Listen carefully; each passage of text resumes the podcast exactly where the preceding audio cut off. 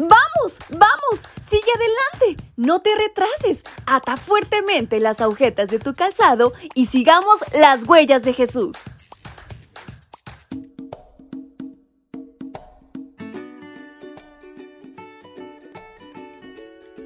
Buenos días mis pequeños y grandes, ¿cómo están en esta mañana? Su amiga Fabi desde la Ciudad de México les envía un fuerte abrazo y les da la más cordial bienvenida a este su devocional para menores y adolescentes. Y saben, en este 7 de mayo hay una gran historia por descubrir. ¿Quieren saber de qué se trata? Pues vamos, acompáñenme.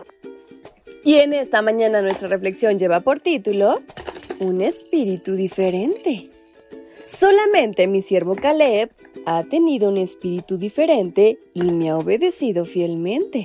Por eso, a él sí lo dejaré entrar en el país que fue a explorar. Y sus descendientes se establecerán allí. Libro de Números capítulo 14, versículo 24. La crítica y el temor son contagiosos. La mayoría de las personas creyó todas las grandezas de Canaán pero también creyeron que no podrían conquistarla. Incluso llegaron al extremo de tratar de apedrear a Josué y a Caleb. Gracias a la manifestación de la gloria de Dios, libraron sus vidas. Mientras tanto, Moisés intercedió en oración por su pueblo. Dios aceptó la oración intercesora, pero le dijo cuáles serían las consecuencias. Primero, iban a caminar por el desierto 40 años. Entre tanto, todos los que tuvieran más de 20 años iban a morir.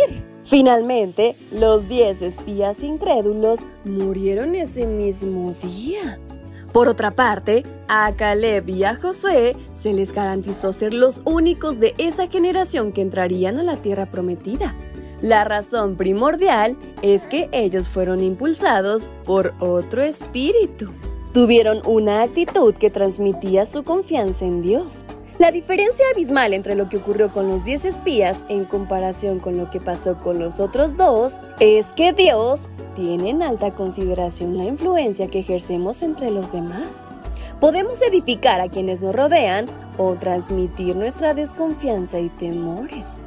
Cuando los 10 espías coincidieron que todo el pueblo era como langostas, querían decir que los gigantes se iban a deshacer de ellos tan fácil como pisarlos.